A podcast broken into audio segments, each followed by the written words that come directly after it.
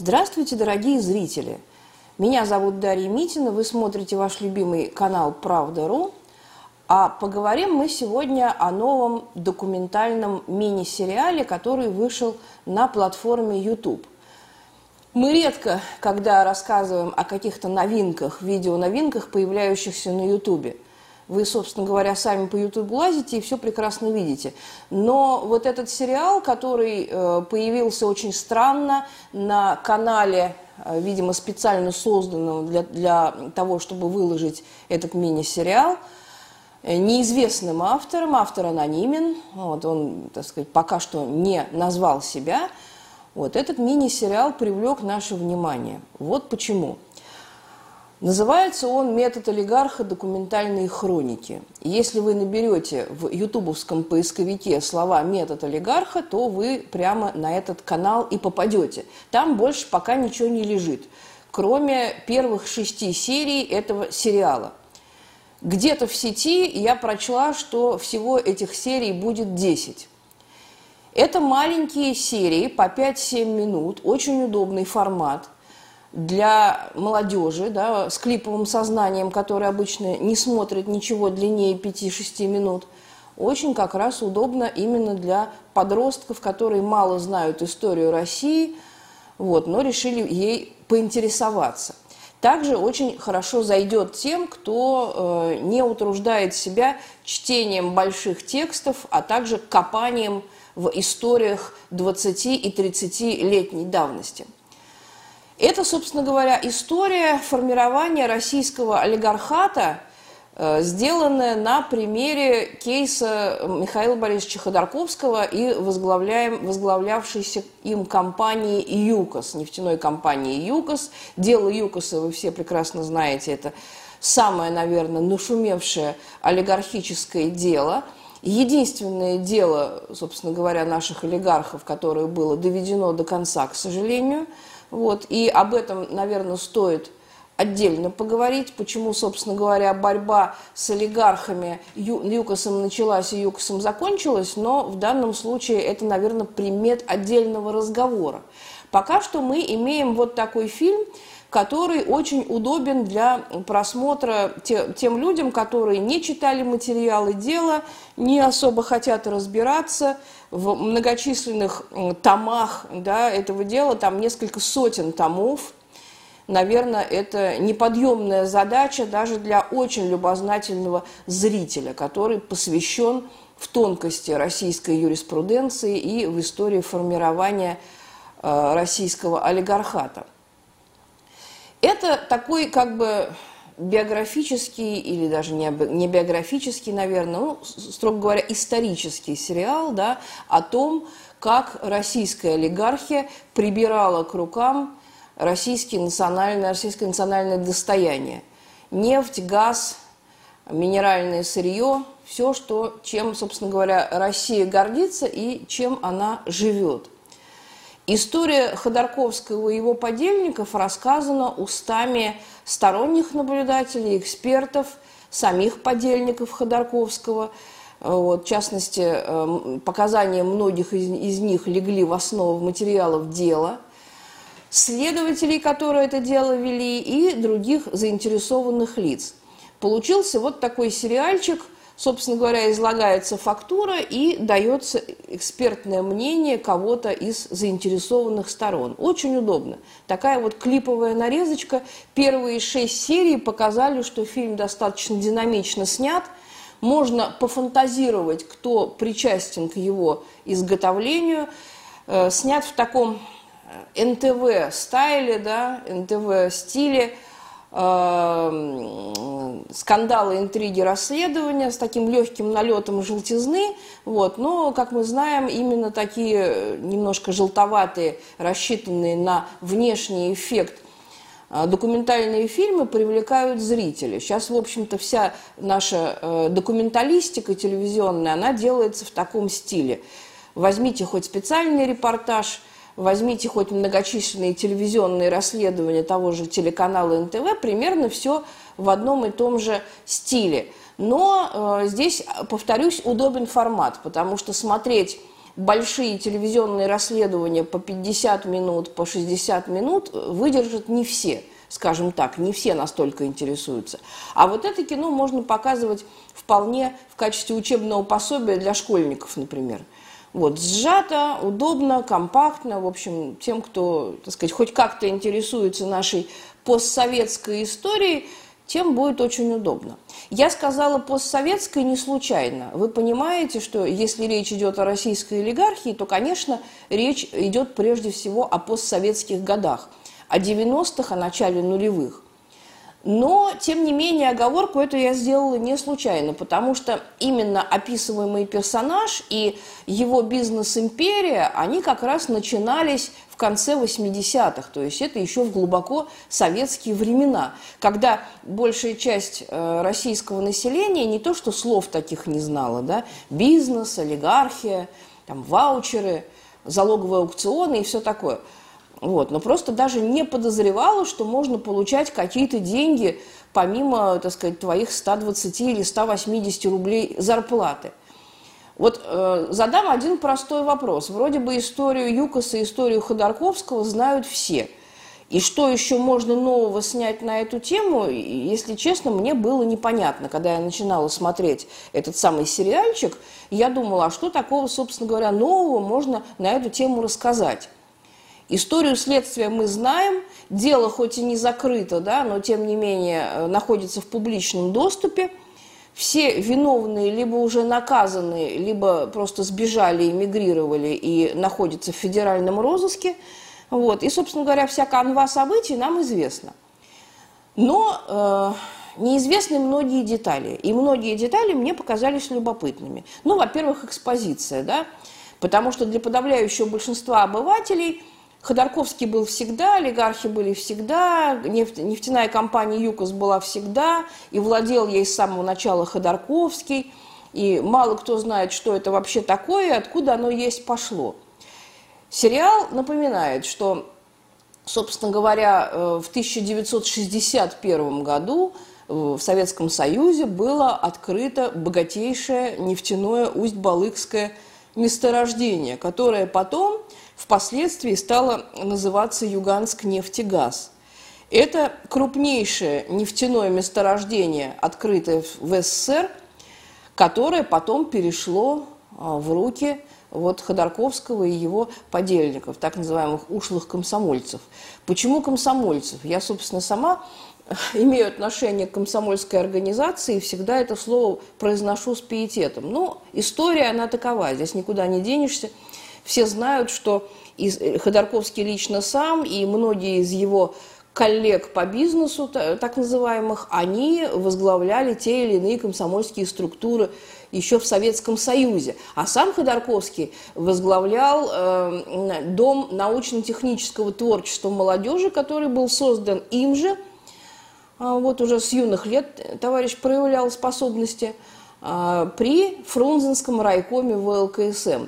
То есть вся эта питательная среда российского олигархата, весь этот питательный бульон, собственно говоря, поначалу располагался в, сам, в самом сердце, можно сказать, советской власти. Не в райкомах и обкомах КПСС, а именно при комсомольских структурах. Вот почему так часто говорят, что КПСС, так сказать, хоть и проиграла – войну за власть, войну за страну, да, но проиграл не позорно, проиграл, можно сказать, в честной борьбе. А комсомол опозорился за несколько лет до КПСС, фактически сдавший все и вся, продавший и перепродавший все идеалы. Вот, ну, практически вот так говорят именно из-за Ходорковского и его компании. Так вот, могли бы вы подумать, в 1988 году, вот представьте себе только, Советский Союз, что называется, в периоде своего заката. 88 год. Комплексный обед стоит 1 рубль, э, там самая пафосная дача, самая навороченная, стоит 30 тысяч рублей, да, а зарплата Михаила Борисовича Ходорковского, юного тогда еще совсем юного, с нежным пушком на щеках, составляла 80 миллионов рублей в год. Это его годовой доход за 88 год, официально, так сказать, показанный. Да? 80 миллионов тогдашних рублей – это по э, тому валютному курсу, валютному курсу того времени – это 25 миллионов долларов.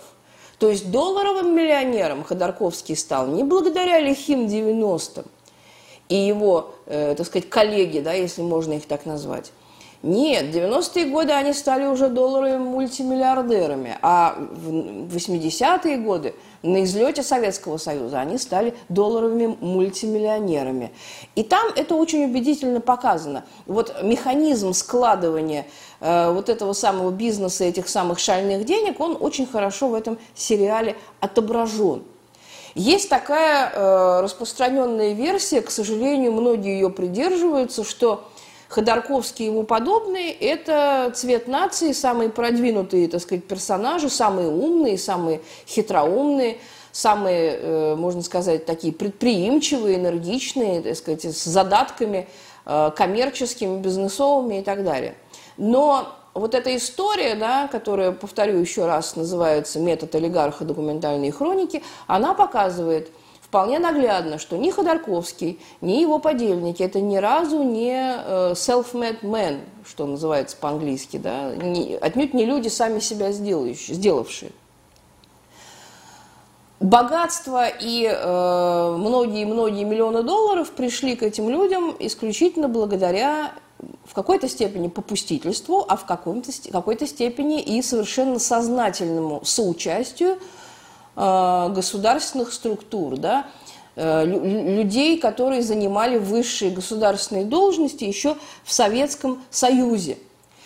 Первые валютные махинации, а стартовый капитал этих господ был сделан именно путем валютных махинаций, они были совершены э, в сговоре с руководством еще Госбанка СССР. Эти ушлые ребята покупали валюту – по внутреннему курсу, по внутрисоветскому курсу, а покупали ее по международным э, так сказать, ставкам, да, по международным расценкам. И содействовать этим валютным операциям мог только Госбанк СССР. Перепродавали они на черном рынке эту валюту с десятикратной, а то и двадцатикратной разницей. Вот и считайте. Молодые инвесторы грабили страну, нарушая баланс советской импортной продукции. Да? То есть это вот э, таким образом они понимали принцип свободной конкуренции. На самом деле они просто загоняли все глубже советскую экономику в коллапс, от которой она уже не оправилась. Можно было бы сказать, что, ну, Ходорковский, он был один такой. Да, нет, к сожалению, он был не один такой. И я искренне надеюсь, что авторы – этого самого фильма скоро порадуют нас э, фильмами о других бизнес-империях, коих на обломках Советского Союза в постсоветской России сложилось не так-то, в общем-то, мало. Когда Ходорковский со своими друзьями организовал банк Минотеп, а вот, вы знаете, что банк Минотеп – это банк, который поднялся в основном на обналичке. При существенной разнице курсов вот такая обналичка – это было, в общем-то, золотое дно да, значит, Клондайк и Эльдорадо.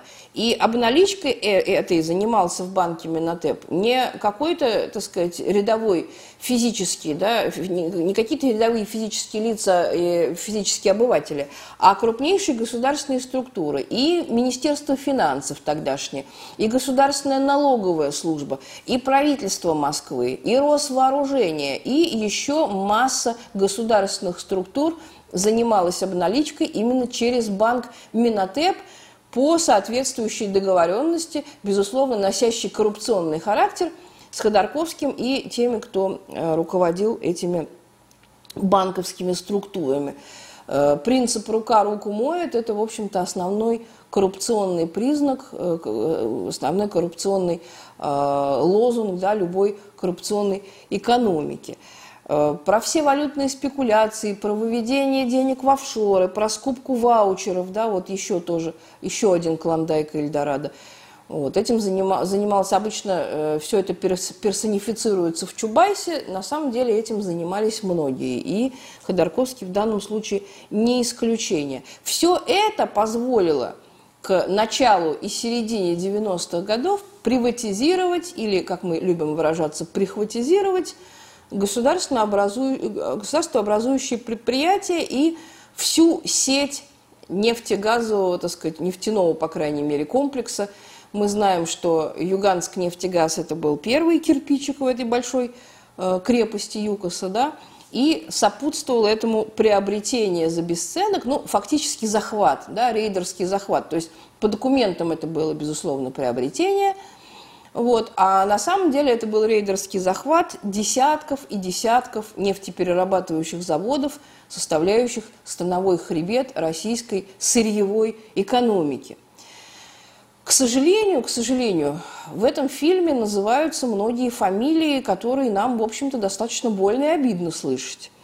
Вот, потому что очень многие люди, э, как выяснилось в ходе многолетнего расследования, вы знаете, что следствие велось много лет, было названо очень много фамилий, в том числе и знакомых нам не с самой плохой стороны, а можно сказать даже со стороны хорошей – Например, э, Иван Бортник, да, знаменитый Иван Бортник, бизнес-ангел, да, создатель Российского фонда э, содействия развитию малых форм предприятий в научно-технической сфере, который до сих пор является, в общем-то, крупным игроком в нашей российской науке, человеком, от которого очень многое зависит, человеком, который распоряжается крупными финансовыми потоками, да, то есть этот человек до сих пор на плаву и, так сказать, вполне себе хорошо себя чувствует в реальной жизни.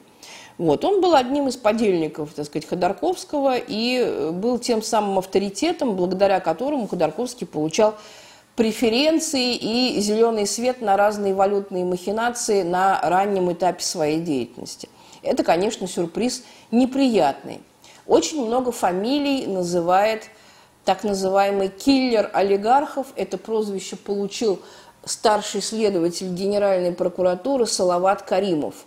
Вам, э, вам эта фамилия, безусловно, известна, потому что он был э, ключевым персонажем, который вел расследование по делу Юкоса и в конечном итоге довел его до конца, несмотря на то, что его э, очень так себе за это дело отблагодарили – просто благодарили так, что просто отстранили от ведения дел. Не знаю почему, это загадка для меня, потому что всю тяжесть расследования тащила на себе группа Салавата Каримова. Но в конечном итоге, после того, как основные виновники были пойманы и рассажены по камерам, после этого Каримова отстранили, передали следствие другой следовательской группе, но тем не менее э, следствие не закончено и продолжается до сих пор. Так вот, Салават Каримов – ему дается слово в этом самом документальном сериале, и он называет еще несколько фамилий людей, которые играли ключевую роль э, в содействии Ходорковскому и его братве в прихватизации нефтяной системы да, российской. В частности, это очень громкие и, в общем-то, уважаемые в России фамилии. Ну, про Сергея Муравленко вы наверняка слышали в контексте не самого Муравленко, а его отца. Его отец Виктор Муравленко, легендарный советский нефтяник, основатель нефтяной династии советской славной, да, герой Советского Союза, социалистического труда, именем которого назван город Муравленко да, на севере страны, сырьевой город – Конечно, очень жалко, что э, сын такого человека не уродился. Да? Сергей Муравленко, его сын, был одним из ключевых э, персонажей, которые помогали Ходорковскому осуществлять захват нефтяных компаний. Муравленко был президентом ЮКОСа, вот, собственно говоря, и э, он находился на вершине всей этой пирамиды вот, со своим помощником Юрием Голубевым. Было еще два вице-президента компании ЮКОС, которые, собственно говоря, входили в эту преступную четверку. Это прежде всего первый вице-президент ЮКОСа Виктор Казаков – ныне он депутат Государственной Думы от «Единой России», между прочим, действующий депутат. Вот, цветет и пахнет, никакого наказания не понес. Даже ну, э, максимум, что было в отношении его применено, может быть, его пару раз вызвали свидетелем давать свидетельские показания по делу Юкса. Так или иначе, в деле он фигурирует. Вот. И э, еще один вице-президент компании ЮКОС Виктор Иваненко. Вот на личности Виктора Иваненко я бы хотела остановиться отдельно, потому что это, наверное, из всех мной названных самая зловещая и самая инфернальная, в общем-то, личность, достаточно демоническая. Виктор Иваненко – это никто иной, как бывший председатель КГБ Российской Советской Федеративной Социалистической Республики – бывший председатель КГБ СССР, можете, э, РСФСР, можете себе представить. Это именно тот человек, который возглавлял оперативную группу, которая ехала на захват Бориса Карловича Пуга, члена э, Государственного комитета по чрезвычайному положению ГКЧП. Чем эта попытка захвата закончилась, вы прекрасно знаете – Борис Карлович Пуга был найден мертвым с огнестрельными ранениями, и официальная версия такая, что он совершил самоубийство из наградного пистолета. Хотя его родственники говорят, что э, Борис Карлович очень любил жизнь и никогда бы в жизни не свел счеты с жизнью, особенно если не э, имел точной информации о том, что ему грозит какая-то необратимая беда. Собственно говоря, оперативной группы ФСБ РСФСР, он бы, э, КГБ СССР, он бы не испугался. Вот, поэтому многие делают вывод, что Борису Карловичу уйти из жизни помогли. Так или иначе, медицинский факт. Борис Пуга мертв, в его голове огнестрельные ранения, а баллистическая экспертиза говорит о том, что нанести это смертельное огнестрельное ранение сам он себе не мог – а возглавлял эту группу Виктор Иваненко. Ну, собственно говоря, судите сами, дальше я ничего произносить не буду. Вот. И э, еще он э, известен как один из ключевых персонажей по сокрушению э, власти КПСС в августе 1991 года, когда оголтелая толпа, ведомая бывшими партийными функционерами и деятелями партийной номенклатуры, громила партийные комитеты по всей Москве. Да? Вы знаете об этом из мемуаров и Сергея Станкевича, и других лидеров демократического движения.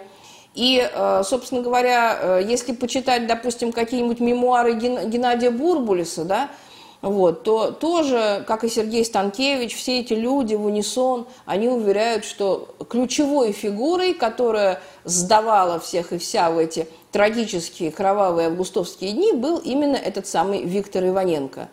Вот, э, он поставлял вот этой самой погромной толпе всю оперативную информацию, где кто находится, где какие документы, где кто находится физически из советских руководителей – вот, то есть это была чистой воды э, предательская да, такая деятельность, э, преступная деятельность, можно сказать. То есть, в принципе, если бы ситуация повернулась по-другому, если бы победили не погромщики тогда, а именно члены Государственного комитета по чрезвычайному положению, конечно, Иваненко бы не был вице-президентом ЮКОСа, а был бы узником Лефортовской тюрьмы, наверное, до конца своей жизни – вот. Но, тем не менее, вот ему повезло, ситуация развернулась именно таким образом.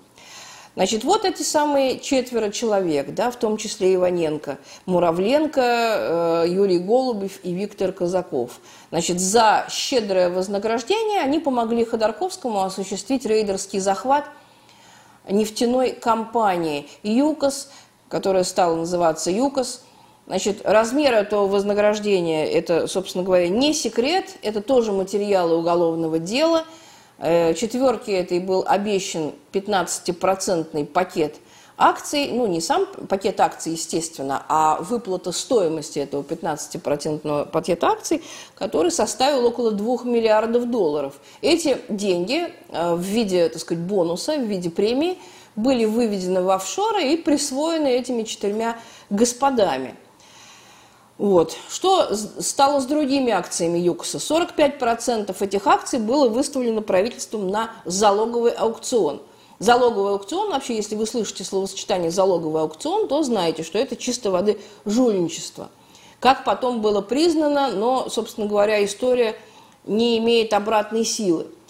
33% акций было выставлено на так называемый инвестиционный конкурс, тоже в кавычках это слово берем, да, конкурс – в результате сговора Э, Минотеп через подставную компанию «Прокладку» получил, собственно говоря, все 78% акций. 45 плюс 33 – это 78%. Салават Каримов, да, о котором я уже сказала, старший следователь Генеральной прокуратуры, в этом самом сериале демонстрирует письмо президента компании Сергея Муравленко, видного потомственного нефтяника, ха-ха-ха, да, здесь сделаем оговорку, Сергей Муравленко стал депутатом Государственной Думы по списку Коммунистической партии Российской Федерации, это отдельный анекдот – вот, причем был продавлен Зюгановым чуть ли не э, силком, потому что партийные массы не очень хотели брать мультимиллиардеров в партийный список КПРФ, что, собственно говоря, вполне понятно. Но Зюганов уговорил своих коллег, сказал, что это потомственный нефтяник, представитель славной трудовой династии северных нефтяников, да, и в конечном итоге этот э, господин – получил депутатский мандат, а с ним и э, иммунитет от любого уголовного преследования. Вот, таким образом, 78% э, акций ЮКОСа оказались в руках Минотеп, то есть, читай, э, в руках Михаила Борисовича Ходорковского лично. И Салават Каримов демонстрирует письмо президента компании «Муравленко» Анатолию Чубайсу. Анатолию Чубайсу, занимавшему тогда пост первого вице-премьера – Э, правительства России. Вот. Это, в этом письме Муравленко настоятельно рекомендует, как такой солидный авторитет, так сказать, нефтяной отрасли, рекомендует Чубайсу сосредоточить, сконцентрировать акции ЮКОСа в руках эффективного инвестора. Нетрудно догадаться, что эффективным инвестором в данном случае выступает Михаил Борисович Ходорковский, собственной персоной. По условиям этого конкурса, так называемого липового, да, э, инвесторы должны были э, инвестировать, да, ну что должен делать инвестор? Инвестировать, понятное дело. Они должны были вложить 350 миллионов долларов в развитие компании. Э, не вложили ни рубля. То есть ЮКОС был куплен, да, по бумагам куплен, а на самом деле украден – приобретен у государства за государственные же деньги, в частную собственность вот этой самой группой лиц. Все это давно уже стало достоянием общественности. То есть ничего нового вы в этом фильме, в общем-то, не увидите. По э, самому делу ЮКОСа, да, то есть все материалы, они в публичном доступе, некоторые не совсем в публичном, но тем не менее дело это в основном, да, уже, собственно говоря, э, проведено, да, и уже определены виновные – вот, кому-то назначено наказание, кто-то еще скрывается. Зачем снят этот сериал? Моя версия, что э, в скорости мы будем свидетелями открытия еще одного уголовного дела, я так понимаю, лично на Ходорковского или на кого-то из его коллег, скажем так, подельников, да. То есть, видимо, какая-то третья серия нас ожидает, потому что дело, в общем-то, не доведено до конца. Вот, э, значит, в основном 40 получили э, исполнители, организаторы всевозможных э, преступлений, да, потому что мы знаем, что империя Юкса, она достаточно кровавая, она связана с криминалом. И в сериале это тоже подробно достаточно показывается. Показаны, собственно говоря, истории всех э, самых громких заказных убийств, которые связываются именно с империей Юкос. Да, это Э, убийство мэра Нефтеюганска Владимира Петухова в 1998 году. Вот, в этом убийстве обвинены уже исполнители, да, найдены организаторы. Вот, но пока что не удается предъявить обвинение заказчику. По мнению прокуратуры, заказчиком выступает именно Э, Ходорковский, да, потому что э, на него дают показания эти самые исполнители, да, киллеры, которые давно уже арестованы, сидят, дают показания. Вот. Тем не менее, пока что нужной и достаточной доказательной базы у следственной группы нет. Нельзя считать доказательной базой рассказ киллера о том, что убийство Петухова было совершено 26 июня – вот, в качестве подарка ко дню рождения заказчика. Ну, нетрудно догадаться, что 26 июня – это день, Ходор... день рождения Ходорковского. Вот, в принципе, это очень красивая версия, она так хорошо смотрится, но, к сожалению, в качестве юридического доказательства пока что это маловато. Вот, поэтому, наверное, как-то будут докручивать все эти истории до конца. Значит, помимо э, мэра Нефтьюганска Петухова, неудавшееся покушение на бизнесмена Евгения Рыбина. Тоже известная история. Дважды происходили эти покушения. Вот, киллеры признались во всем. Сам Рыбин, видимо, родился в рубашке или под счастливой звездой. Он не пострадал и сейчас находится за границей, в общем-то, в относительной безопасности. Говорю в относительной, потому что так сказать, в нашем глобализированном мире в безопасности чувствовать себя, наверное, не может никто, особенно тот, за, за которым числятся какие-то вот такие дела, которые вершились в середине и конце 90-х годов. Убийство тетки бизнесмена, да, которая э, не хотела уступать Ходорковскому соседнее здание под его офис да, то есть это чистой воды уже просто человек, лизнувший крови, он не может остановиться. Убийство людей, которые арендовали э, офисы по адресу Колпачный переулок 5, мы знаем, что Колпачный переулок 5 это Юкосовский офис, да, э, который э, в итоге этот весь дом достался Ходорковскому, и можно сказать, что весь этот дом стоит на крови и костях Э, людей, которые странным образом внезапно ушли из жизни насильственным образом. Да? Вот такая кровавая история. Покушение на различных прекрасных представительниц прекрасного пола, которые, казалось бы, вообще ни при чем.